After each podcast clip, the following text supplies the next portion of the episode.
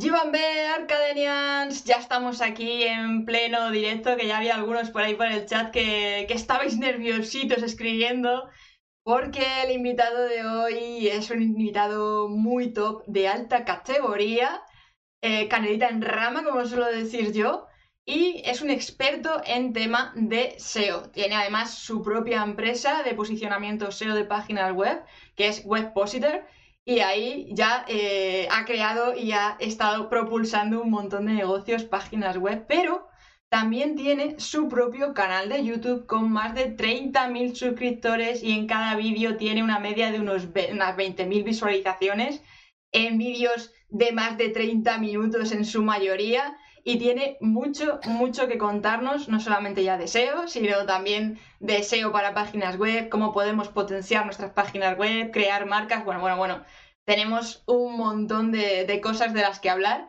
Así que por eso no me voy a entretener mucho más y voy a dar paso a nuestro invitado de hoy, que es nada más y nada menos que Luis Villanueva. Hola Luis. Hola Sara, ¿qué tal? Bienvenido a bordo, es un placer tenerte por aquí. No, el placer es mío y, muy agradecido de que me hayas invitado y de estar aquí contigo, que sabes que, hemos, hemos, estado ahí en contacto varias veces y al final nunca cuadraba, así que yo ya me sabía mal, así que muy agradecido de estar aquí y de poder compartir contigo y tu comunidad un ratito. No te preocupes, que es que lo bueno se hace esperar y es lo que tiene tener una charla con un crack como tú, que es que estás en todas partes, te solicitan en todas partes entonces, bueno, antes de nada, preséntate, cuéntales quién eres, quién es Luis, por si alguien todavía no te conoce, que lo dudo. Pero bueno, por si acaso, cuéntales quién es Luis Villanueva y qué hacen esto del SEO. Bueno, pues me dedico al SEO desde hace más de 10 años de manera profesional y actualmente pues soy CEO de, de todo el grupo Webpositor, ¿vale? Que es un conjunto de empresas formadas por la agencia Webpositor, Webpositor Agency, Webpositor Academy, que es la academia donde formamos a, a profesionales digitales y em, también tenemos SEObox y, y, otra empresa que se dedica al tema de inversiones. SEObox, que es una herramienta también eh, pues para todo el tema de, marketing, sobre todo orientado a SEO. Se pueden hacer muchas cositas con, webs, incluso con vídeos de YouTube, por supuesto. Claro, claro, que es un poquito también a lo que venimos a hablar, que sabemos que el tema de, del SEO en YouTube es muy importante porque forma parte de Google. Entonces, ahí, pero Cuéntanos un poquito, antes de arrancar, cómo ha sido esa experiencia en el crecimiento con tu canal de, YouTube, que lo voy a compartir aquí por si alguien todavía no lo tiene localizado mientras no lo cuentas. Bueno, pues eh, mi experiencia em, realmente eh, ha sido poco a poco, ¿vale? No, no, yo lo que no he hecho ha sido subir muchos vídeos, como verás, no tengo muchos vídeos subidos, de hecho tengo pocos, y eh, pues no me fijo mucho en todo el tema de, lo que son los seguidores, la acumulación de seguidores, etcétera, etcétera, porque al final todos sabemos cómo es eh, un poco el algoritmo de YouTube y lo estamos viendo, canales con un millón de, seguidores o, sí, o dos, que están teniendo ahora mismo 10.000, 20.000, eh, 30.000 reproducciones. El ratio de seguidores eh, y y reproducciones, pues empieza a ser muy bajito. Al final, eh, yo hago cada vídeo con, un con un objetivo concreto, perdonadme que estoy un poco constipado. No te preocupes. Em, y el objetivo es que lo vea la mayor gente posible. Y en primer lugar, para, lograr que, em, posicionar el vídeo, entre comillas, y que tenga ese crecimiento, eh, yo me centro en el producto. Y para mí el producto es cada uno del contenido de ese vídeo, si va a ser útil, no va a ser útil y qué va a hacer diferente ese contenido del resto que hay en Internet similares. Y en eso creo que es la gran diferenciación que tiene eh, mi canal con respecto a otros, porque lleva bastantes años y como digo, no, tengo, no subo muchos vídeos y de repente paso un año sin subir un vídeo, luego subo eh, durante tres meses uno a la semana, luego dejo de subir dos meses, vuelvo a subir uno y, bueno, yo creo que, que que el secreto está en que el contenido que subo, pues la gente quiere verlo porque quiere aprender a hacer cosas. Eh, en este caso, lo que, lo que explico que es SEO. Sí, además que es como que tienes eh, un, número de usuarios muy fidelizados, porque más o menos el número de suscriptores se, se, compagina con el número de visualizaciones de tus vídeos y sobre todo me encanta por el hecho de lo que has comentado de que no te has sentido tampoco esclavo de crear contenido, para poder posicionarlo y, seguir creciendo incluso en modo, digámosle, automatizado, de decir, bueno, yo tengo aquí este mm. vídeo y sigue creciendo a tope. Claro, porque realmente es que yo no soy, yo no soy youtuber, ¿vale? Yo siempre me pongo cuando en la descripción, a modo coña, en algunas redes sociales, intento ser youtuber. Intento ser youtuber porque un youtuber sube vídeos eh, todos los días, todas las semanas, eh, se focaliza en ello, eh, hace una estrategia para tener una cierta periodicidad. Trabaja shorts, trabaja el aspecto de comunidad, hace colaboraciones con otros canales, se mete en las tendencias. Yo no busco eso.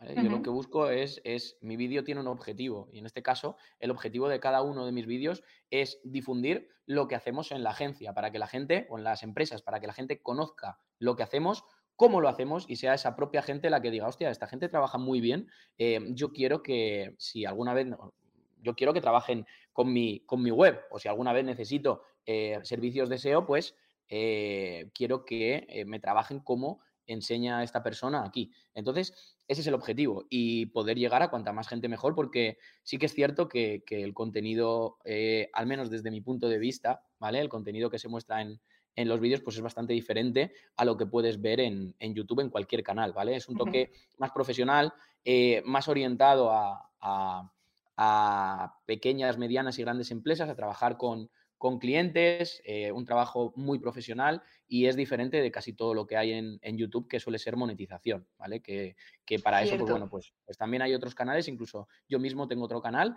que mm, estuve haciéndolo durante dos meses, pero, pero me aburría un poco el, tema de difundir eh, conocimientos con el objetivo de monetización, páginas web propias, etcétera, etcétera. Pero también, también lo tenemos eh, y lo he hecho. No, además que voy a volver aquí a, que nos veamos los dos.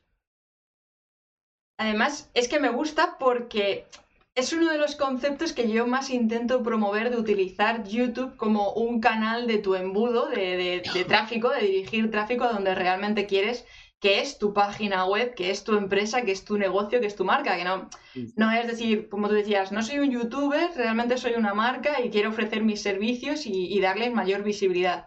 Así que un gran ejemplo de eh, que podéis utilizar el canal de YouTube mucho más allá de lo que es la monetización de YouTube, crear negocios mm. en vuestras páginas web. Mm. Además, es que piensa una cosa. Em, cuando la gente se abre un canal de YouTube, tiene el objetivo eh, y quiere ser youtuber, ¿vale? Tiene el objetivo de conseguir visitas, conseguir visitas, un montón de visitas, un montón de visitas, sin fijarse tanto en el producto. Lo que hacen es hacer un estudio de lo que están haciendo, de lo que tiene muchas visualizaciones, etcétera, y esa persona hace lo mismo, o prácticamente lo mismo. Con lo cual, sí que vas a captar una masa crítica de usuarios, pero puedes tener un pico, ¿vale? Y luego no ser útil. ¿Por qué? Porque tú no te has centrado en el producto. Tú quieres ser youtuber y quieres posicionar lo que sea de lo que tú em, creas que sabes. ¿Vale? Pero que, sepas de algo no significa que el resto de personas no sepan de algo. Con lo cual, em, tienes que pensar en el, producto, tienes que pensar en tu gran diferenciación y, bueno, y yo veo un montón de canales de YouTube donde eh, la gente habla de todo, ¿vale? Imagínate que yo ahora empiezo a hablar de eh, redes sociales, empiezo a hablar de YouTube también, empiezo a hablar de, en vez de centrarme en SEO puro y duro, empiezo a hablar de YouTube, de redes sociales, de email marketing, de embudos de venta, de conversión, de... Al final, ¿qué va a ocurrir? Que dentro de toda mi comunidad, si yo tengo 100.000 personas, voy a tener 20.000 personas que estén interesadas en una cosa, otras 20.000 que estén interesadas en otra cosa, otras 20.000 que estén interesadas en otra cosa, y eso va a hacer que si yo no subo muchos vídeos de esa temática, esa gente, esos 20.000 pierdan el interés, los otros vuelvan a perder el interés y al final me empieza a bajar el ratio de visualizaciones. Si me baja el ratio de visualizaciones o no se muestra tanto, porque ya sabemos nosotros que yo tengo 30.000 y cuando yo eh, publico un, vídeo, pues no se le va a mostrar a esos 30.000, ¿vale? Sí que es cierto en, su página de inicio, sí que es cierto que si te metes en la pestaña de suscripciones lo vas a tener todo ahí, ¿vale? Pero em, la gente se va al inicio y le sale por lo que más suele ver, ¿vale? Y de ahí encadena con otro vídeo en relacionados, etcétera, etcétera, etcétera. Con lo cual, em, hay que pensar más en el producto, teniendo en cuenta que el producto es cada vídeo, cuáles son mis objetivos. Mis objetivos son eh, ser youtuber, pues entonces tengo que entretener, tío. Y entretener es muy complicado. Y tengo que ser divertido, tengo que entretener o tengo que hacer cosas que salgan de lo normal. Ahora mismo, por ejemplo, eh, yo sigo un youtuber que se llama eh, desde hace poco, Zaza Italiano. no ah, sé si lo conoces, ¿te suena? Sí, sí, sí, sí, sí. se juega la vida. Mucho. se juega la vida. O sea, no vengas tú hacerte un canal de YouTube hablando de mm, X barrio desde tu casa, porque no vas a tener views. ¿Vale? Mm. Este tío se está jugando la vida, con lo cual a nosotros nos entretiene, nos encoge un poco el corazón, ¿vale? Eh, otros youtubers eh, hacen otra cosa para entretener. Esto no es fácil. Entonces, muchísima gente quiere ser youtuber con el objetivo de entretener, pero no todos tienen la capacidad de entretener. De hecho, muy poquitos. Entonces, otra cosa es que usemos YouTube como lo uso yo, como un canal de canalización para eh, o de difusión de lo que yo hago. tú puedes coger y pagar publicidad para decir, oye, mira, soy el mejor, soy el mejor, soy el mejor, soy el mejor, que eso es un discurso caduco que lleva empleándose un montón de tiempo, o em, poner una publicidad que diga, yo hago esto, esto es lo que hago. Si te gusta, lo puedo hacer para ti. Claro. Si no te gusta, pues nada, búscate a otra persona. Pero yo no soy el que define que yo soy el mejor, ni el que más. No, eso lo tiene que definir la persona que me tiene que contratar, punto y final. Entonces, o la persona que ya trabaja conmigo. Y luego pensar también una cosa, al final, eh, no sé si tú te habrás fijado, toda la comunidad que, te sigue, que seguro que está ahí con YouTube eh, a tope, eh, que los ratios han cambiado muchísimo. Hace dos años, el ratio suscriptores views, cuando lanzaban un vídeo, era muy superior al que hay ahora. Ahora es muy, muy, muy poquito. Con lo cual, eh, y yo nada más hago que ver trucos, no, los vídeos tienen que ser cortos, el tal, el no sé qué, el no sé cuánto, porque este lo ha hecho así, porque el otro, se inventan las cosas. Tenemos dentro de YouTube una, zona excelente para ver eh, datos analíticos. Pero esos datos analíticos no son estándar. O sea, lo que a mí me funcione mejor no se va a parecer en nada a lo que le funcione mejor a Ibai. Para nada. Porque son cosas diferentes. Uno tiene el objetivo de entretenimiento, yo tengo el objetivo, es decir, yo ahora empiezo a hablar de mi vida y a mí no me ve ni Dios. Claro. Porque yo no soy el producto. De hecho, mis vídeos, a diferencia de lo que la gente piensa, mis vídeos más complejos son los que más views tienen. Sí, me he dado cuenta además, y además los más largos. O sea, de 50 minutos, una hora. Pero porque la gente viene a mi canal a ver eso. Claro. Porque, porque esa es mi esencia o eso es lo que la gente percibe desde fuera que es donde yo realmente soy útil. Luego hay otros SEOs que hacen vídeos, intentan hacer vídeos largos y no tienen views. ¿Por qué? Porque la gente percibe, ¿vale? Y sabe perfectamente que me van a contar un cuento ahí, ¿vale? En cambio, vídeos cortos son genios vídeos cortos, sencillitos, bien, guay. Y luego pensar otra cosa, con lo que está haciendo YouTube, de te recorta, te recorta, te recorta. Bueno, entre comillas, te recorta, recorta a la gente que hace lo mismo. ¿Vale? Esto me funcionaba hace cinco años, sigo haciendo lo mismo. Eh, y encima de hacer lo mismo, publico una vez cada siete meses. Hostia, pues claro, la gente pierde el interés, no te tiene en su mente. Si vuelves, vuelve para estar cuatro o cinco meses, uno semanal o dos semanales o tres. Eh, utiliza ese vídeo y córtalo para hacer YouTube Short, para permanecer en, el, en la mente de, la gente que te sigue, di que vas a continuar, eh, déjales algo para el siguiente, etcétera, etcétera. Pero al final a lo que voy es, en YouTube tú no tienes el control. Todos tus usuarios los tiene YouTube y los llevará a donde YouTube quiera, porque YouTube en sí es un producto. Entonces, yo prefiero llevármelos a mis dominios. Es decir, yo te hago este vídeo, y si quieres ver o descargarte la plantilla que uso, pues vente y, lo y, te la descargas aquí, ¿vale? Y ahí yo sí que ya tengo el poder, entre comillas, de comunicarte cuando yo saco algo nuevo, a través de un email, por ejemplo. Claro. YouTube, esa es la cuestión. De hecho, cuando yo tengo a la comunidad metida en, Discord a través de haberse suscrito a la newsletter y tal, y yo todas las charlas primero se las comunico por ahí, en plan de, oye, que vamos a hacer lanzamiento de directo por lo mismo, por el hecho de que al final YouTube no avisa a toda la comunidad. Pero, por ejemplo, ahora mismo que estamos hablando de tema de la sincronía que hay entre YouTube y las páginas web, también es verdad que YouTube, al ser de Google, ¿Qué de mito o qué de realidad hay en el hecho de embeber un vídeo de YouTube en un artículo de un blog o en nuestras páginas web con un poquito de trabajo de posicionamiento SEO, que ahora hablaremos de ello? ¿Cómo puede potenciar ese posicionamiento SEO embeber los vídeos en nuestras páginas web? Pues al final yo creo que beneficia tanto al vídeo como a la página web, ¿vale? Dependiendo de cómo sea el vídeo. Si es lo mismo de siempre. Si tú tienes algo que no es útil, Claro. No va a servir para nada, ¿vale? Pero teniendo en cuenta que el vídeo es útil, que tiene views, etcétera, etcétera, si ves el vídeo, va a ser mejor. Cuanta más gente vea ese vídeo, más relevancia va a coger ese vídeo, por lógica. Pero más que a la página web, pensemos una cosa. Si yo ahora, por ejemplo, pongo, yo qué sé, en Google, vamos a poner, vamos a abrir de incógnito. Y voy a poner, a ver qué se me ocurre. mm, pongo aquí, a ver. mm, mm, A ver.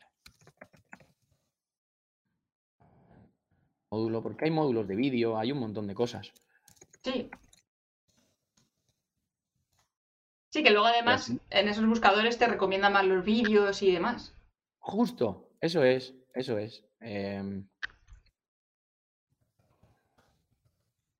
a ver, estoy haciendo búsquedas así aleatorias, ¿vale? Porque ahora mismo mira que me han salido 250 Sí, veces. pero hemos visto ejemplos nosotros aquí también, porque yo también se lo comento mucho de que YouTube ayuda mucho en el posicionamiento SEO de Google a potenciar mucho más las páginas web y tenemos ahí ya, ya la idea de, de cómo es el, el concepto. Claro. Pero si buscamos en Google, por ejemplo, curso de SEO para principiantes, ¿vale? Que es uno de los cursos que yo tengo, pues sale, aparte de salir de la página web, debajo, ¿vale? Te salen varios vídeos, ¿vale? Te sale un vídeo de una empresa que es CiberClick, ¿vale? Luego te sale eh, mi vídeo, el primero de todos de, de, de YouTube. Luego sale el curso de SEOs B, de SEO. Y luego sale pues, por ahí un vídeo random mío, ¿vale? Entonces, eh, aquí hay espacios. Aunque, y de hecho, cuando pones curso de SEO para principiantes, eh, lo segundo ya es un módulo de vídeos. Cuidado.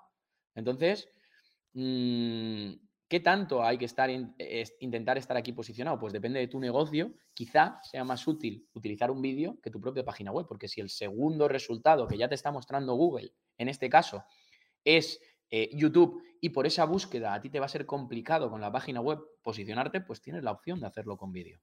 ¿Vale? Entonces, eh, y, y otras muchas. O sea, ahora mismo no, no se me ocurre, pero, Sí. pero otras muchas. ¿Vale?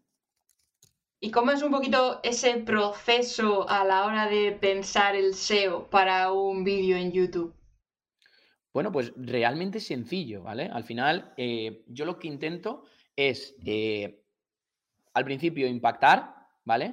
Para luego, eh, cuando una persona haga una búsqueda en, en- en YouTube, que me encuentre a mí, porque al final yo lo que no quiero es eh, subirme a las tendencias. A mí las tendencias no me sirven para nada por mi tipo de negocio. Con lo cual yo quiero que la gente vea mi vídeo, que coja views y relevancia, y a partir de ahí, que cuando una persona haga una búsqueda en, en YouTube, me encuentre y que también aparezca en vídeos relacionados, ¿vale? De determinadas, eh, eh, de otros vídeos determinados que a mí Sí. me interese. ¿Esto cómo lo consigo? Pues muy sencillo. Al final, yo lo que intento es crear los, los eh, poner un título útil, ¿vale? Eh, orientado con la palabra clave y que a la vez llame la atención. Una miniatura que luego puedes cambiar, una miniatura que al principio impacte mucho, ¿vale? No pongas lo mismo en la miniatura que en el título, aunque yo muchas veces lo tengo hecho, ¿vale? ¿Para qué? Para que mm, rápidamente, si no lees el, el título, ¿vale? Que te impacte directamente la, La la miniatura. Eh, pero en un momento, imagínate eh, que yo quiero mm, las tres reglas para posicionar eh, en un vídeo o tres pasos para posicionar un vídeo en YouTube. Y la miniatura nada más salir, eh, le pongo más de 3.000 euros con este vídeo. ¿Vale? Pues ya estoy jugando con la miniatura. Y luego a largo plazo le puedo cambiar esa miniatura y poner el título ahí en grande, ¿vale? Tres pasos para posicionar sin problemas, lo puedo hacer. Eh, eso sería el primer paso. Luego creo todos los capítulos, ¿vale? Porque normalmente, como has visto, mis vídeos son extensos. No es que quiera hacer los vídeos extensos, sino yo quiero hablar de esto concreto y lo tengo que hablar en profundidad, porque Claro. todos mis vídeos son en profundidad, ¿vale? Eh, lo que dure. Si dura 10 minutos, 10 minutos. 20, 20, 30, 30, 40, 40, 50, 50, una hora, una hora, una hora y 10, una hora y 10. Me da igual. Sin ningún problema. Eh, y luego, pues ahí pongo los capítulos, también los intento orientar a determinadas palabras clave. Incluso hay veces que aparecen vídeos porque está metido dentro de un pequeño capítulo. Esos capítulos luego te pueden servir, yo no lo hago, ¿vale? Porque yo en ese, en ese, en este caso soy un poco baguete, ¿vale? Pero esos capítulos que tú has definido, ese trabajo ya te sirve para shorts, que luego puedes Claro. usar para las redes sociales. Ya has definido los capítulos y los capítulos en, eh, por, por, em, por el hecho de ser capítulos ya has Claro, ya están cortados. Troceado el vídeo, pues de ese trozo, pues puedes sacar la parte más interesante para crear shorts. Spoiler, ¿vale? es lo que yo hago. y llevártelo a TikTok, a Reels, porque lo mismo, para mí es lo mismo el short que Reels y TikTok, ¿vale? Y luego, pues, eh, jugar con las etiquetas. Jugamos con las etiquetas bastante, miro que tiene la competencia que a mí me interesan las etiquetas para intentar posicionarme por los vídeos relacionados y sobre todo, siempre dentro de las etiquetas hay cuatro o cinco etiquetas identificatorias que definen tanto mi canal como el vídeo o la serie de vídeos o la categoría de la que estoy hablando. Mi nombre, marcas de la empresa, etcétera, etcétera. Para que, eh, ya que muchas personas ponen en sus vídeos mi nombre o el nombre de, mis empresas, etcétera, etcétera, pues intentar aparecer yo, ¿vale? Claro. Eh, em, eso es a grosso modo y a modo resumen, o sea, que no tiene ningún secreto. O sea, para mí el primer punto, y esto no lo dice nadie, es el producto. O sea, ¿cuál es el objetivo de tener un canal de YouTube? Ser youtuber, entretén. Tira por las tendencias, genera una comunidad, monetízala. No, mi, mi- Es que tengo ahí al perro y está soñando y digo, ¿qué cojones? No, mi objetivo es, pues como el mío, yo tengo una empresa y quiero a través de YouTube enseñar lo que nosotros hacemos para que la gente contrate mis servicios si alguna vez lo necesitan, a diferencia de otros. Al final, eh, esto es como todo. Y quiero generar una empatía con la gente, quiero generar confianza, quiero que vean cómo soy, cómo hago las cosas, etcétera, etcétera. Pues ese es otro objetivo. Ahí tienes que, digamos, hacer un estudio, ver cómo posicionarte eh, y una vez que te posicionas, qué es lo que quieres conseguir. ¿Vale? Y sobre todo, eh, es eso. Si no es lo mismo que yo lance ahora un, un vídeo de YouTube, que yo lance un vídeo de YouTube y comunique en mi canal de Discord, como tú has dicho, de Telegram o eh, de man- con un email, oye, aquí hay un nuevo vídeo. Claro. Voy a tener una masa crítica que va a ir más o menos, porque ya sabemos todos cómo es eh, el email marketing o los grupos o las comunicaciones, que al final tenemos muchísimos impactos todos los días y no todo el mundo va a ver el vídeo cuando tú quieres. Incluso se le puede olvidar, ya lo veré y no lo ve. Y esto pasa y tenemos que asumirlo. Con lo cual, si yo tengo una comunidad de 20, 30 mil, 40 mil personas, sabes perfectamente que eh, ese vídeo lo van a ver un 10%, por ponerte un ejemplo. Sí, Vale. por eso, por eso me había alucinado tanto el porcentaje que tienes tú de visualizaciones en cuanto a, a tus suscriptores, que es bastante elevado Hmm. para el número Bueno, no, de... no es en todos, ¿eh? No es en todos. Sí, bueno, pero que tienes un porcentaje bastante amplio de, de vídeos Por con ejemplo, esas visualizaciones. Sí, por ejemplo, yo me he dado cuenta y lo sé perfectamente que los vídeos en los que eh, pues son un, no son de SEO puro y duro donde explico y enseño algo, Mm. ¿vale? Eh, pues la gente no lo ve tanto, ¿vale? Como por ejemplo un evento, algo sobre mí, etcétera, etcétera, pues no lo ve tanto, a la gente no le interesa. Claro. Yo llevo muchos años en esto y dicen, este tío es un pesado, ya lo conozco, ¿vale? Yo quiero sacarle, sacarle jugo a, a lo que él explica y cómo lo explica. También te digo que yo consigo muchas visualizaciones no de golpe, hay muchos canales que las consiguen de golpe y luego la gente se olvida, ¿vale? Cierto. Yo las voy consiguiendo progresivamente, ¿vale? Como el caso de, yo qué sé, por ejemplo, creo que había uno que era, la prueba la hice sobre todo con este al principio, ¿vale? Si tú pones Google Trends en YouTube, salgo yo el primero. Pues bueno, esto fue un vídeo que cuando salió, el primer mes tenía 2.000 views, ¿vale? Pero poco a poco va cogiendo tracción. Y si tú ves eh, con, con los datos este vídeo, ¿vale? Pues ves que poco a poco ha cogido esa, esa tendencia. Eh, ¿Por qué? Porque es un vídeo que está bien estructurado, explica las cosas que se necesitan, porque no solo te tienes que fijar en quién está posicionado para qué, ¿vale? Sino en varios que estén posicionados y qué tienen en común, ¿vale? Y lo que tengan en común, pues te vas a dar cuenta de lo que la gente quiere, ¿vale? Ok. Em, y en este caso, yo lo que hice eh, fue ver lo que la gente eh, quería, ¿vale? Para este, para este vídeo y le di, obviamente, eh, lo llevé por donde yo quería. Al inicio era un poco así, luego lo llevé pues para mí, para mi terreno. Y fíjate que no es un vídeo largo, pero es un vídeo que poco a poco va cogiendo visualizaciones. En cambio, si te vas a el vídeo estrella de mi canal, era un vídeo en el que yo no tenía ninguna, ninguna esperanza, ¿vale? Porque es un vídeo un poco más, más avanzado y dura una hora, que es eh, el seleccionando palabras clave, keyword reserve, filtra, clasifica, tal, no sé qué, no sé cuánto. Esto no está posicionado por ninguna palabra y en cambio tiene 23.000 visualizaciones, ¿vale? ¿Qué ocurre con este vídeo? Pues que no hay ningún vídeo en internet de keyword research que hable con esa profundidad, que se vea con tanto detalle, eh, no lo hay. Y aparte, eh, tú puedes llegar directamente a ese vídeo o puedes pasar por una serie de vídeos en los que vas a aprender a hacer un keyword research y te falta ese que es el último. Con lo cual, pues bueno, pues eh, es ahí. Pero luego tengo vídeos, vamos a ver los últimos vídeos donde, pues bueno, tengo ¿Cómo medir el impacto de tus acciones? Pues bueno, eh, aquí ya me salgo un poco del SEO, si te fijas, el número 12 de la segunda fila, ¿vale?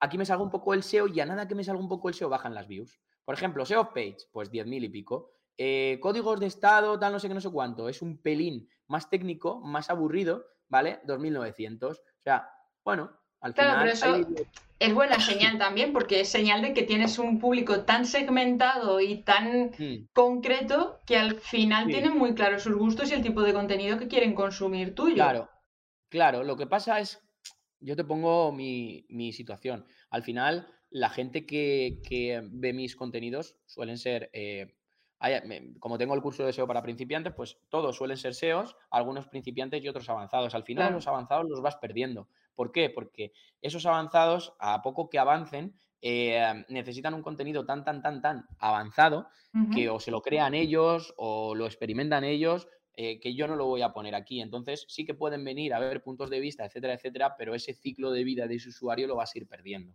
¿Vale? En cambio, con los principiantes, pues tienes mucho más recorrido, porque de ahí pasan allí, allí, allí y van viendo pues todos tus vídeos. Yo lo que intento sobre todo es que los vídeos sean evergreen. ¿Vale? Sí que es cierto que, por ejemplo, si yo me pongo a hacer vídeos de herramientas, pues tendré que ir eh, actualizándolos, pero que eso también es una ventaja, porque la gente que lo vio en su día, esos vídeos, pues verá la actualización nueva que estás haciendo, etcétera, etcétera. Pero intento que sean evergreen, intento que se posicionen y que sigan teniendo eh, tracción em, y, que sigan teniendo mm, views durante un montón de tiempo. De hecho, con las herramientas de analítica de YouTube se ve, ¿vale? Que, vídeos se van consumiendo poco a poco, poco a poco, poco a poco. No, no, está claro, es que al final es pensar en la creación de esos contenidos, de, esos vídeos con una cierta estrategia de por qué estás haciendo lo que estás mm. haciendo. Eso es, eso es. Que no es hacer contenido de, uy, hoy me toca subir un vídeo nuevo, mm, ¿qué puedo subir hoy? No, sino que tú lo tienes totalmente estructurado en base a quiero crear contenido evergreen. Sé perfectamente que este vídeo no me va a crecer ahora, pero a lo largo del tiempo me va a traer visualizaciones y las visualizaciones, ya te digo, me las puede traer a través del feed, a través de una búsqueda, a través de la página de inicio, a través de la ventana de suscripción, a través de una recomendación de alguien, a través de grupos o a través de relacionados. entonces, para intentar que te traigan lo máximo de lo máximo, pues no solo tienes que estar bien posicionado, que el contenido sea evergreen y que tú sepas que poco a poco vas a ir captando visitas, sino que ese contenido sea muy bueno. Y ese es tu producto en este caso el mío. Porque yo puedo hacer un keyword research, como te digo, y cogerme un Excel y empezar a apuntar palabras clave, y irme a planificador y hacer tal, que eso es lo que hace todo el mundo. Es decir, tú pones keyword research, te, lo, te pones los 200 vídeos que hay y son todos iguales. Vienes los vídeos y los míos y no tienen nada que ver. Ya solo por curiosidad vas a verlos. este tío, ¿por qué me cuenta algo diferente? Además que ya el arranque como que llama mucho la atención porque te saltas un poco ese patrón de teoría de mm. sota, caballo y, y, ya te digo que luego habrá gente que le aburra, ¿vale? Sí, pero es como todo, no podemos gustar a todos. Mi contenido no es para todo el mundo. Claro. Mira, dice por aquí... está bien, está bien. Sí, sí, sí, sí, o sea, como intentemos gustar a todo el mundo es cuando estamos acabados. O sea, porque si enfadamos a uno pero gustamos a otros es cuando lo estamos haciendo bien. Porque no podemos intentar abarcar a todo el mundo, tenemos que tener nuestro nicho, nuestro público para, poder segmentarlo y tú ahora mismo lo tienes súper segmentado.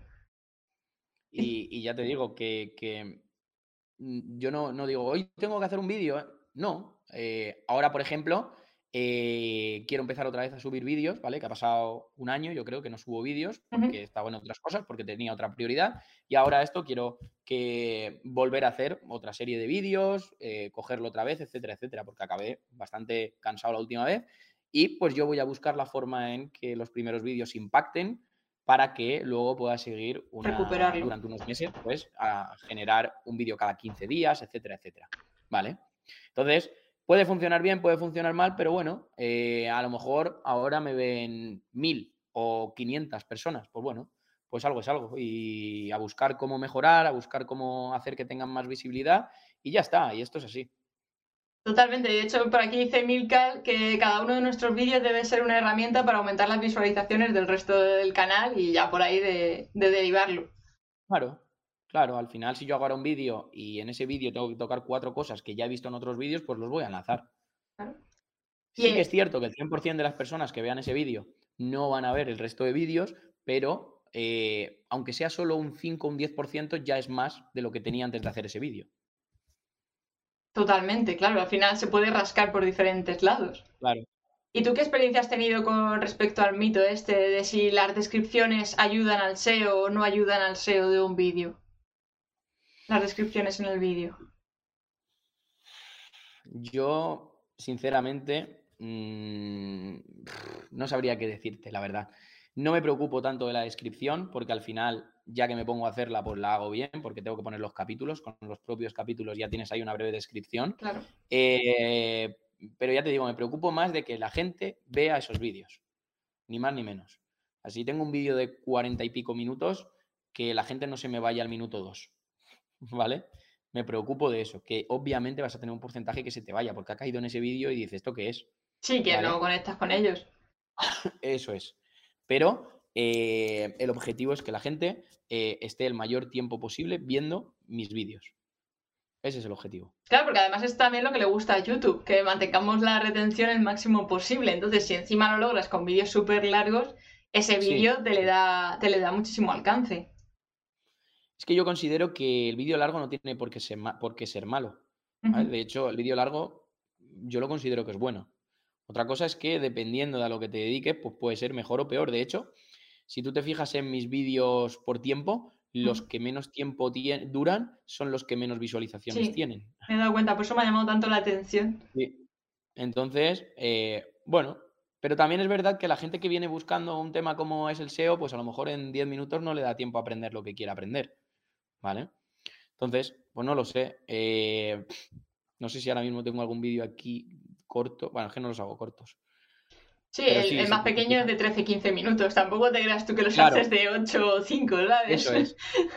Al final, eh, me- yo, digamos, la retención del vídeo, que es algo importante, que la gente vea mi vídeo. Yo tengo una única oportunidad de retener a la gente en un único vídeo eh, mm, porque Google, porque YouTube me da la oportunidad. Si ese vídeo es más largo, más tiempo va a estar viéndolo. Claro. Sí, sí, sí, eso Porque al final tú 100%. dices, no, yo he hecho un vídeo de 10 minutos y sabes que la gente se suele ir a los 8, porque cuando te estás despidiendo solo te ven 8. No, yo he hecho un vídeo de 50 minutos y la gente te ve 30. De los 50 a porcentaje es menor, a tiempo es mayor. ¿Qué suma más? Y que muchas veces también lo están viendo, pero lo están reproduciendo a modo podcast. O sea, quiero También. decir, están escuchando a lo mejor en esa hora y pico, pero no te están viendo y por tanto tienes esa capacidad de poderles mantener ahí la atención porque está reproduciéndose mientras están haciendo otra cosa en el ordenador, por ejemplo. Hmm. Em, por otra cosa que tenemos aquí la, la cuestión es el tema de si los subtítulos de los vídeos que hacemos en YouTube posicionan también, YouTube lee todo esto de los subtítulos, la miniatura, el nombre del No los uso. archivo. No los, no los. Ah, te re- pensaba que decían los subtítulos de, de en la pantalla. O dices la miniatura. No, no, los subtítulos de la pantalla, estos que puedes programar para YouTube cuando subes el vídeo, Yo no los uso. Yo no los uso. No te podría decir. y los ¿vale? títulos No- de la miniatura día de hoy. ¿Eh? los títulos de la miniatura sí los lee. Yo lo subo como si fuera para SEO, pero no te podría decir si, si. Yo no creo que sea tan determinante ese título, la verdad. Pero yo, pero es que no te cuesta nada. Tú tienes que subir una imagen. Ya, no te sí, cuesta claro. nada hacerlo bien. O sea, no cuesta nada. Que si los leo o no lo sé, o no los lee, o no lo sé, la verdad. Sinceramente. No lo sé, porque tampoco creo que el, si tu contenido es una mierda, por ponerle en la imagen un título, es que el objetivo real, la gente se centra mucho en la miniatura, la gente se centra mucho en el título, la gente se... Pero es que al final, si tú captas a la gente a través de esa miniatura y al minuto se va, es No nada, contraproducente, claro. te va a causar el efecto contrario. Lo que pasa es que durante un montón de tiempo se ha vendido que la miniatura y el título es lo más importante. Y eso. No, hombre, damos por hecho ya que el contenido es interesante y que puede llamar la atención y que la gente se va a quedar pensada para. Pero ya, sí, pero en vez de centrar tu tiempo en el contenido, Mm, centras tu tiempo en la miniatura. No te preocupes del contenido. Voy a sacar esto, esto, esto, porque se ha hecho mucho énfasis en la miniatura. En vez de cómo estructurar un vídeo, qué tienes que hacer, qué tienes que quitar, en qué eres bueno, qué tienes, cómo tienes que destacar, qué tienes que estudiar de la competencia para esto, para esto y para lo otro. ¿Vale? No es todo. eh, si yo soy bueno en algo, lo comparto y ya me va a funcionar. Y una mierda. Eso no es así. ¿Vale? Porque soy- si yo eh, soy tartamudo, Claro. no me va a funcionar. Y con perdón, no me va a funcionar. Sí, ¿vale? que- A no ser que tu marca. utilice esa tartamudez Claro. en mi beneficio. Eso es muy complicado. ¿Vale? Entonces, ese es el tema.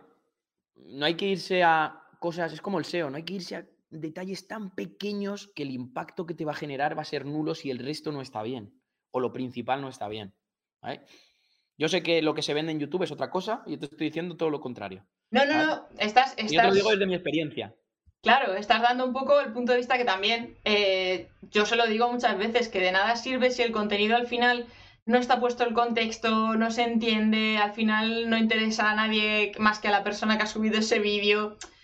Eh, no nos sirve todo esto, pero claro, estamos hablándolo desde la perspectiva de realmente tener un contenido que sea interesante, que digamos, oye, quiero que lo vea el máximo de gente posible, por lo menos captar esa atención, que hagan clic, que luego también el tema del CTR ayuda a esa, a esa exposición y que sirva también de, de complemento a la hora de meterlos en las páginas web, porque claro, eso se apoya mutuamente, ya sea por el link building, el tema de que es del mismo Google, de que se está retroalimentando.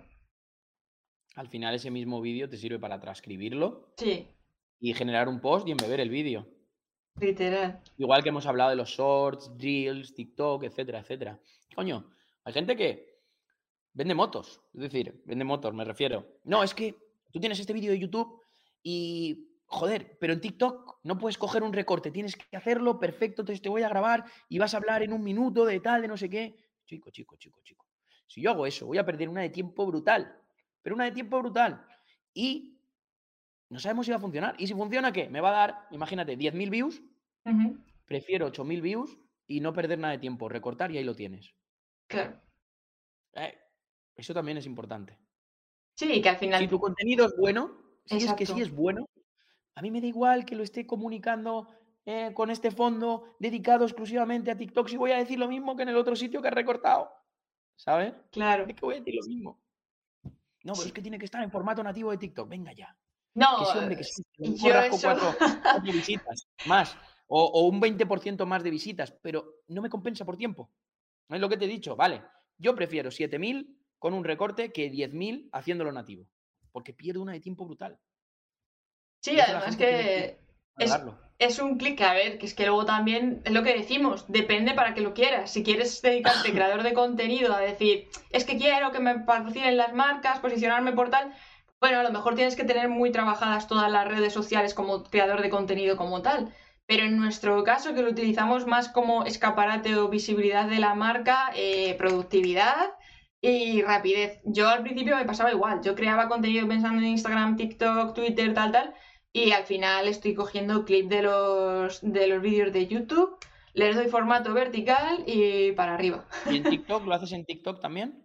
En TikTok no, lo edito, lo, lo tengo cortado ya de... No, pero me refiero, ¿lo subes a TikTok? Sí, también. ¿Y hay mucha diferencia de cuando lo hacías nativo ahora? No he notado gran movimiento de, de cifras. Decir, hostia, es que esto me ha bajado mucho, no. O sea, que al final funcionan igualmente porque son clips que si tú coges el clip que realmente eh, tenga independencia propia, que no sea de esto que se queda con la palabra en la boca o que se queda a media, sino que das como el tip completo, Sí, sí, la sí. gente le sirve igual. Otra cosa es que sea un corte así rotundo de las hostias, me has dejado aquí con, con todo el hype, ¿no? Y si, y si te fijas en TikTok pasa exactamente lo mismo que en YouTube. ¿vale? Sí. La gente que se tira las tendencias, que tal, puede que tenga durante un inicio un éxito de la hostia en los en 3 4 vídeos, pero luego baja estrepitosamente. En cambio, la gente que realmente eh, tiene un producto y un objetivo en TikTok, que lo trabaja, como te estoy comentando yo, que, que trabajo YouTube, pues esa gente sí que mantiene esa masa crítica de gente que le sigue viendo. Lo haga nativo de TikTok o no. Gente dice, es que esta gente lo hace nativo en TikTok. Claro, es que no tiene canal de YouTube, tío. Claro. No lo piensan. Es que este tío no tiene canal de YouTube. Su principal eh, movimiento a través de, de redes, ¿vale? Es TikTok. Pero si tuviera YouTube, ¿qué pasaría? Es que es, es la, la- la cuestión de tener claro hacia dónde estás dirigiendo el tráfico, cuál es tu plataforma principal. Porque ahora, por ejemplo, también está el rumor de que TikTok va a empezar a meter SEO. dentro de lo que es el buscador. Entonces, eh, ¿qué vamos a estar en todas partes? Tampoco.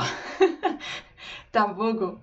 Hay que, hay que focalizar. Después mi contenido, mi contenido, por ejemplo, si quieres consumirlo bien o un contenido quieres consumirlo bien, no te vale con uno o dos minutos. Claro, entre otras cosas.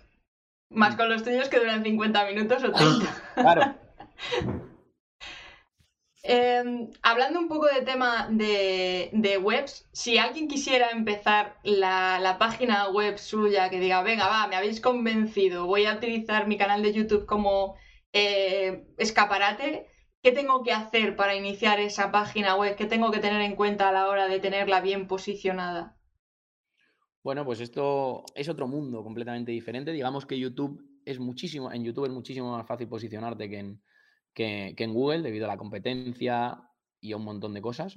Em, lo primero cuando te vas a hacer una página web es eh, poner en esa página web eh, a lo que te dedicas, todos tus servicios, em, o, si es una tienda, bueno, en este caso me imagino que serán servicios si tienen un canal de YouTube, pero si es una tienda online, pues bueno.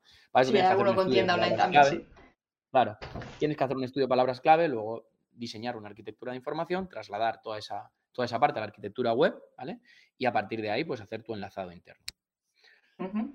Obviamente tu contenido tiene que estar bien, tiene que estar bien estructurado, tiene que estar bien eh, maquetado, tiene que tener, pues, tiene que orientarse a la intención de búsqueda concreta con las palabras clave concretas y a partir de ahí, pues, eh, el posicionamiento también tiene en cuenta un trabajo con factores externos, ¿vale? Como puede ser que me mencionen en diferentes páginas web, si a mí me mencionan en páginas web de mi mismo nicho, de mercado que son relevantes, pues Google verá que yo también soy relevante. Si los buenos que Google tiene en cuenta me mencionan a mí, a mí también me va a tener en cuenta y me va a meter en ese saco, ¿vale? O en ese top que mete a, los buenos. Con lo cual, eh, pues bueno, pues ahí ya tengo ese, eh, digamos, esa pequeña ruta para posicionar una página web.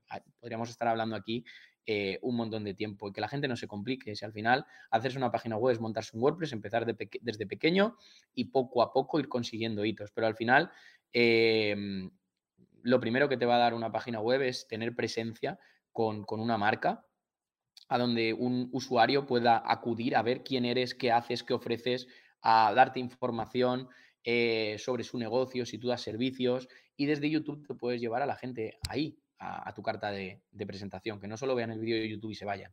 ¿vale? Hay mil formas de conseguir que, vean eh, tu página web o de que acudan a tu servicio a verlo, un montón de cosas. Pues ahí lo tenéis. dime, dime. Pero vamos, que se podría hacer, te iba a decir, se podría hacer un curso de esto. Ahí, en mi canal de YouTube. Exactamente.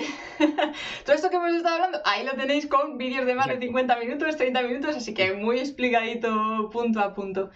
Y ya que estamos hablando de temas SEO tanto para YouTube como para páginas web, eh, ¿qué opinas de las long tail? Porque yo tengo entendidas ciertas opiniones contradictorias con respecto a las long tail. Son geniales. ¿Por qué? Dependiendo de las long tail que sean. Al final no se trata de long o short tail, sino de esa intención de búsqueda que tengas. Si es una intención de búsqueda de tipo hacer o saber, sobre todo, si es de tipo hacer, significa que son más transaccionales y si es de tipo saber, significa que son más informativas.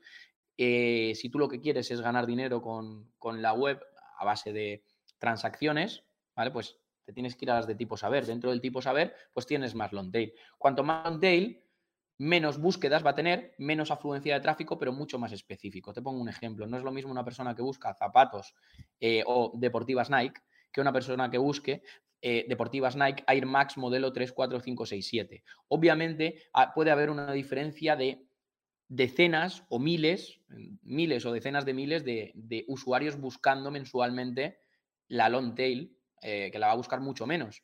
Pero la gente que busque long tail, sabes que eh, lo que quiere es eso concreto. No va a entrar a una página que hay un listado, va a tener que seleccionar, pues esta no me convence y tal, sino está muy microsegmentada esa búsqueda. Al estar tan microsegmentada, el porcentaje de conversión aumentará. Con lo cual, ¿es bueno o malo las long tail? Depende del uso que le eh, demos. Claro, eh, mm, principalmente depende de quién seas. Si yo soy em, Zalando, prefiero ir a las sorteos, porque ya tengo una autoridad y me va a ser más fácil posicionarme. Si yo soy zapatos perico y acabo de empezar mi tienda, pues me tengo que ir a las long tails y aprovechar esas oportunidades que los grandes no están cubriendo. Es así de sencillo. Si hablamos de long tail, si me voy a las informativas y empiezo a generar contenido en el blog porque me han dicho tal, no voy a ganar dinero, me voy a cansar, voy a invertir tiempo y dinero y recursos que no me van a repercutir en ventas. En cambio, si escojo bien esas long tails, trabajo bien un vertical y consigo atraer ese tráfico y que ese tráfico me convierta, pues poco a poco se va a generar un efecto bola de nieve, bola de nieve, bola de nieve, hasta el punto que empiece a coger esas middle tail que me den opción a esas short tails porque la están rodeando a esa, a esa short tail. Es lo que decimos, que no todo depende del algoritmo y del posicionamiento SEO, sino de la estrategia que tengamos y el porqué de lo que estamos haciendo. Es decir, no, es que con el long tail me posiciono y traigo mucho más tráfico. Bueno, pero es que si luego no lo retroalimentas con otros vídeos o con otros contenidos, al final eh, la persona se pierde. Luego, por otro lado, hablando todavía del tema SEO y tal, ¿qué plataformas recomiendas para hacer estos estudios de análisis SEO, aparte de comparar eh, los vídeos que ya están posicionados en la propia plataforma? ¿Te refieres a nivel SEO de YouTube o a nivel SEO de... De, de páginas web. Hay diferenciación, porque yo estaba pensando en Href, SEMrush y tal, pero. Sí, justo. Href, SEMrush, Sistrix, eh, por ejemplo, en tema de YouTube, VidiaIQ también está muy bien. Mm. Em, nosotros con la herramienta SEO Box tenemos un modulito que, trabaja en YouTube, ¿vale? Em, vas a reír, porque te lo quiero decir bien, no la quiero liar. Pero nosotros tenemos un modulito que hace que que, se, que te tira reproducciones a los vídeos, te, hace, te hace algunas cosas que están bastante, bastante chulas, ¿vale? Y sobre todo te lleva el traqueo también de, de, las posiciones de tu vídeo de YouTube, te lleva el traqueo, ¿vale? Ah. Que si has pasado de esta posición a esta por estas palabras clave, es como un sistema de tracking también. Entonces, pues bueno, pasa que ahora no puedo acceder a la web, no sé por qué, pero bueno. Bueno, pues luego me lo pasas por privado y lo dejo en la descripción para que luego entren. Y, bueno, y más o menos, pues ya te digo que, son las, herramientas que, usamos eh, a diario para búsqueda de palabras clave. También hay un montón, como puede ser eh, Keyword Box, Keyword Tulio, eh, Keyword Sheeter. Es que hay un montón, muy buenas. Claro, y además es que es eso, es que dices, a ver, la más importante la analítica. No, la más importante en YouTube es la analítica de YouTube y en, y en, y en web es Google Analytics y Google Search Console y no, tiene más historia. Hablando de ser console, con YouTube no podemos hacer lo mismo que con las web de indexarlas directamente en Google para no tener que esperar a que se autoindexen y que vayan automáticos, sino que más, más rápido decirle a, YouTube. al final, claro, tú piensas que una cosa es YouTube y otra cosa es Google. ¿Vale? En YouTube automáticamente cuando tú subes un vídeo estás dentro de YouTube ya. Cuando tú subes un contenido a Google no estás dentro de Google. No sé si me explico. Ajá, vale, vale, vale. Entonces, a nivel de YouTube, tú ya estás ahí dentro de, su ecosistema, no tienes que indexar ni, nada, ¿vale? Todo lo que tienes dentro de YouTube está, está indexado. Claro. Porque ya sales y naces dentro de, su plataforma. En cambio, Google no. En Google, eh, si tú generas una URL nueva, lo que, lo que tienes son otras URLs dentro de su sistema de indexación, de ese buscador. Entonces, eh, Google tiene que encontrar esa URL e indexarla. ¿Por qué tarda más o menos en indexar una URL? Pues hay muchos factores, pero principalmente depende de la autoridad que tú tengas y la frecuencia y frescura de contenido que subas. Es decir, Google va a intentar rastrear nuevo contenido eh, con mucha más frecuencia en un periódico porque sabe que se generan noticias todos los días que en mi web. Por ejemplo. Claro. Cuanta más autoridad tenga la página web, más capacidad de rastreo va a tener, más pendiente va a estar Google. En cambio, pues si no tiene mucha autoridad, pues va a tardar más. Esto pasa mucho con las web nuevas. Cuando alguien hace una web nueva, empieza a generar un montón de URLs y dice, hey, que me tarda mucho en indexar. Claro, es una web nueva y tiene todo el sentido del mundo. Google no tiene por qué fiarse de ti. Claro, claro, claro. O hay un montón de trucos y tal, pero los trucos son pan para hoy, hambre para mañana. Eso, claro, eso me lleva a la pregunta, que aquí también hay muchos creadores de canales de YouTube que tienen sus páginas web con afiliación de Amazon. ¿Cómo competir con Amazon en sí cuando tienes enlaces que son del propio Amazon? Entonces, claro, siempre va a aparecer a la hora de la búsqueda de un producto, va a aparecer mucho más el producto en Amazon que lo que es dentro de nuestra propia página web de afiliado. Porque no te tienes que posicionar por el producto. Tienes que dar una respuesta que, que Amazon no esté dando. Amazon te vende el producto. ¿vale? Tú tienes la capacidad de hacer comparativas, análisis, reviews de ese producto. Entonces te tienes que posicionar. Hemos dicho antes que estaba la intención saber y la intención hacer. ¿Vale? Saber es informarse sobre algo y hacer es ejecutar una compra o el objetivo que tenga una página web. Entre medias, ¿vale? Hay una que es de investigación comercial. Yo ya sé que quiero comprarme unas zapatillas, pero no sé cuál elegir. Con lo cual voy a buscar cuáles son las mejores zapatillas para X, review de las mejores, top 10 zapatillas, tal, opinión de también. ¿vale? Entonces, esa es realmente la función de, una persona que, trabaja con Amazon. Hacer revisiones, dar opiniones, hacer reviews de varios productos, hacer comparativas, hacer análisis. Ahí está el valor. Eso no lo va a cubrir Amazon. Interesante, interesante. Porque alguno por aquí está con tema de afiliados y está dándole dolores de cabeza. Y claro, ya que has sacado el tema de el tema de la reputación de la página web, los enlaces, tal, me, me ha venido a la mente. Pero vamos, que de igual forma, o sea, si yo, todo, todo va con la marca. Y vamos, desde hace un montón de años, en mi curso de SEO para principiantes es lo primero que digo, ¿vale? El activo más importante que, tiene, que tiene cualquier empresa o persona es su marca. 100%. Y, y eso es lo único que no, que no, que no, pueden, que no, que no pueden copiar entre comillas, ¿vale? Que no te pueden superar tu marca. ¿Por qué compramos en una perfumería en vez de en otra? Si son los mismos precios.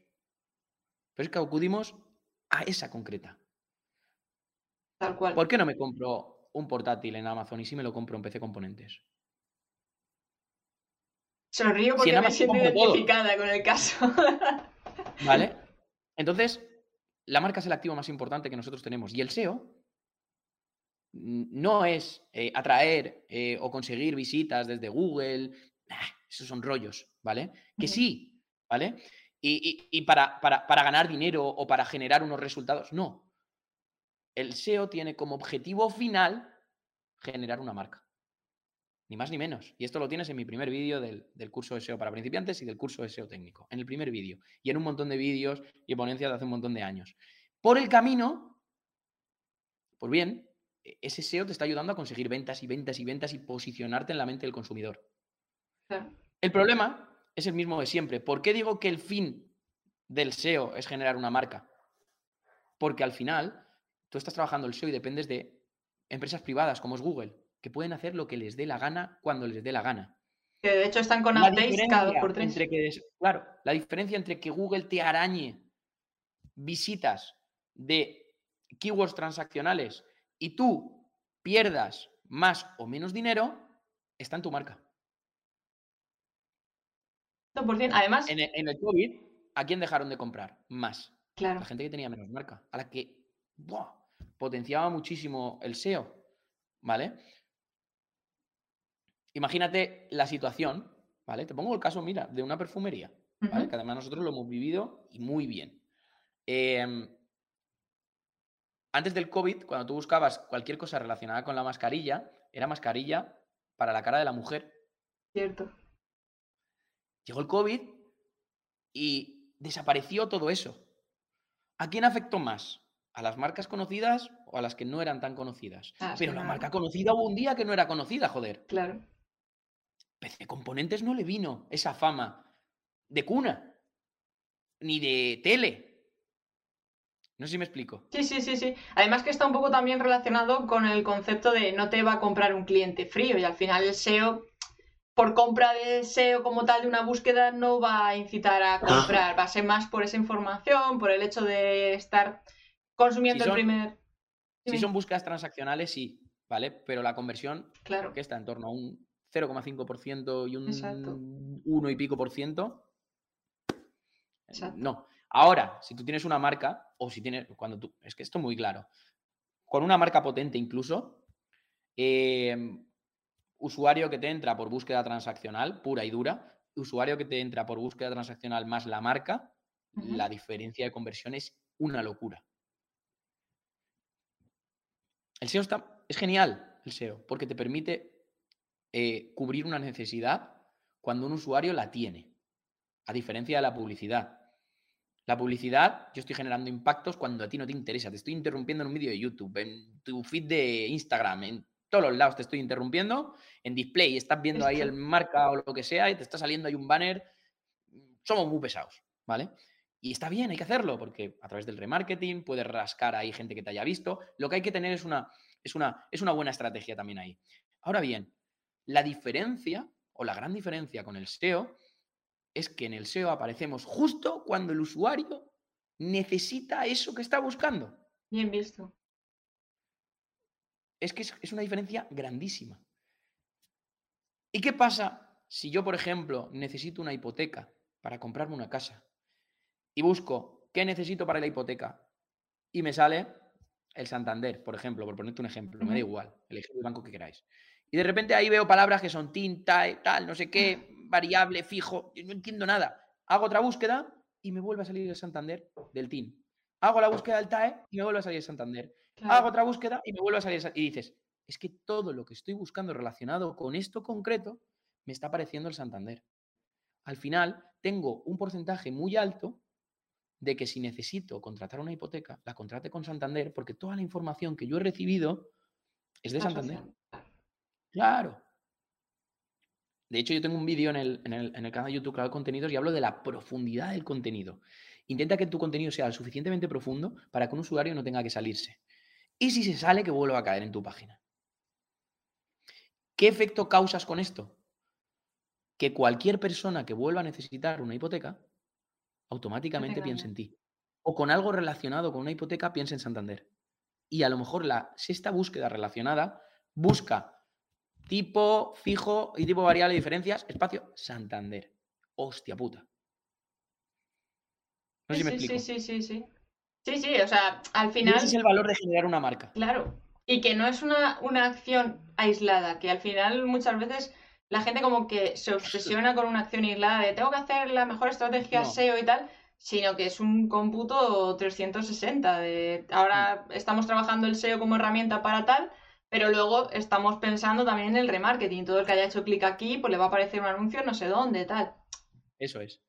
Yo siempre digo que cuando un usuario cae en tu web, intenta que cumpla un microobjetivo. ¿Qué es un microobjetivo? Que te compre, ¿vale? Ese es el primero. Pero si, por ejemplo, entra en un apartado de un post de un blog, no te va a comprar, es muy difícil. Ahora bien, te puede dejar el lead. Si no te deja el lead, ya tiene el pixel para hacerle remarketing. Entonces, un microobjetivo. Entonces, pues bueno, así es como va rentabilizando y es como haces marca también. Al final, te entra, le coges el pixel, te le haces remarketing y sigue recordando. Es que lo que decimos y es unir canales. Al final el SEO puede ayudar muchísimo al PPC y, y al revés también. El PPC puede ayudar muchísimo al SEO, porque con el PPC tú rápidamente vas a ver si un producto vende o no vende, o si un cierto vertical vende o no vende, cuando no tienes más información que te da el, el cliente o el proyecto en sí. Entonces, se pueden retroalimentar perfectísimamente. Lo que pasa es que siempre ha habido una lucha de poderes en todo esto. Cierto. Y yo creo que es al contrario. Cierto, además que se pueden nutrir, es que al final es marketing digital, lo engloba todo, no puedes tirar solamente con una estrategia, ya está, una acción. Es un poco la ventaja de tener canal de YouTube, tener la página web bien trabajada, esa visibilidad, que te puedan conocer también por la web y más información. Pregunta Milka por aquí, que te lanzo la última pregunta, ya terminamos, que no te quiero quitar más tiempo, además estás malito. Eh, ¿Afiliación en YouTube es más fácil que en una web? Depende la temática. Al final, em, en YouTube no va a haber tantas búsquedas como en web, ¿vale? Pero eh, mm, tienes, vas a tener menos competencia, tienes un nicho ahí de mercado útil y al final, en el vídeo, tú vas a hacer una review comparando, que es más real. Pero, insisto, si te pones a crear el vídeo, ya te vale ese vídeo para hacer la review en la web. Lo embebes, lo transcribes y ya lo tienes. Claro, 100% además. Pero sí, tendrías una vía, que es más fácil. Supongo que es más fácil posicionarte. Obtener más o menos beneficio cuando estás posicionado en web y en YouTube, en web. Es más difícil posicionarse en web, seguramente. Wow, qué cantidad de, opciones de tomar decisiones, de a ver por dónde tiro, si quiero esto, tal, tal, tal, a ver qué me puede funcionar más, qué es lo más rápido, qué es lo más tal. Porque al final, rapidez, estoy viendo que es cuestión de paciencia todo. Eh, echarle tiempo, como, como tú decías, que uno de tus vídeos empezó con 2.000 visualizaciones, pero ahora está súper disparado. El tema del SEO, que hasta que te posicionas un poco en Google y te detecta con tu página nueva y tus contenidos. O sea que al final es echarle paciencia y no buscar atajos por ningún sitio. Hmm. Bueno, Luis, mm, ha sido un placer enorme. O sea, yo también, se me ha pasado la hora en nada, he tenido que mirar ese reloj y he dicho, uy, que ya nos hemos pasado unos minutillos, tampoco te quiero robar mucho más tiempo, no sé si alguien tendrá una última pregunta mientras te despides, les cuentas un poquito qué hacéis en Webpositor, cómo les puedes ayudar, todo lo que, bueno, pues todos los servicios que tienes ahí para ellos, el micro ahora es todo tuyo. Nada, en Webpositor lo que damos servicio es a empresas tanto pequeñas como medianas como grandes de sobre todo de SEO y CRO. Y, luego en la parte de, la academia, pues lo que hacemos eh, ahora mismo tenemos dos másters, eh, un máster de SEO eh, avanzado y un máster de CRO avanzado para gente que se quiera especializar en SEO para trabajar con proyectos, con clientes, en agencia, como SEO freelance, etcétera, etcétera. Y con CRO igual. Eso rápido.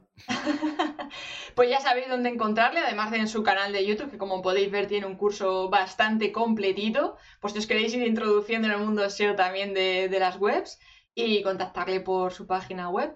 Luis, ha sido un placer enorme. Eh, a mí me ha explotado la cabeza. Hemos tocado un montón de, palos del SEO y mucho más que queda ahí por, por tocar. Pero nos has abierto una perspectiva muy chula y muy amplia que yo creo que todos los Arcadenian van a poder aplicar al 100% y a ver si se me mentalizan de que tienen que montar la página web. Eso seguro. Pues muchas gracias a ti por invitarme, me lo he pasado genial y, un placer eh, estar aquí y compartir este ratito contigo. Me alegro un montón. Estás invitado a subir a bordo siempre que quieras y gracias por el esfuerzo de estar malito y estar dando aquí el 200%. Hombre, es que ya ya, ya había sido tan complicado eh, anteriormente que me sabía ya hasta a mí mal el, haber dicho, oye, pues... Nada, pero lo bueno es hacer esperar y ha merecido mucho, mucho, mucho la pena. No te quiero quitar más tiempo, Luis, de verdad, que es que yo me tiraría aquí hablando contigo largo y tendido, pero hay, tienes que cenar y estás ahí malillo. Pues nada, un placer y nos vemos por el espacio digital. ¡Jibambe!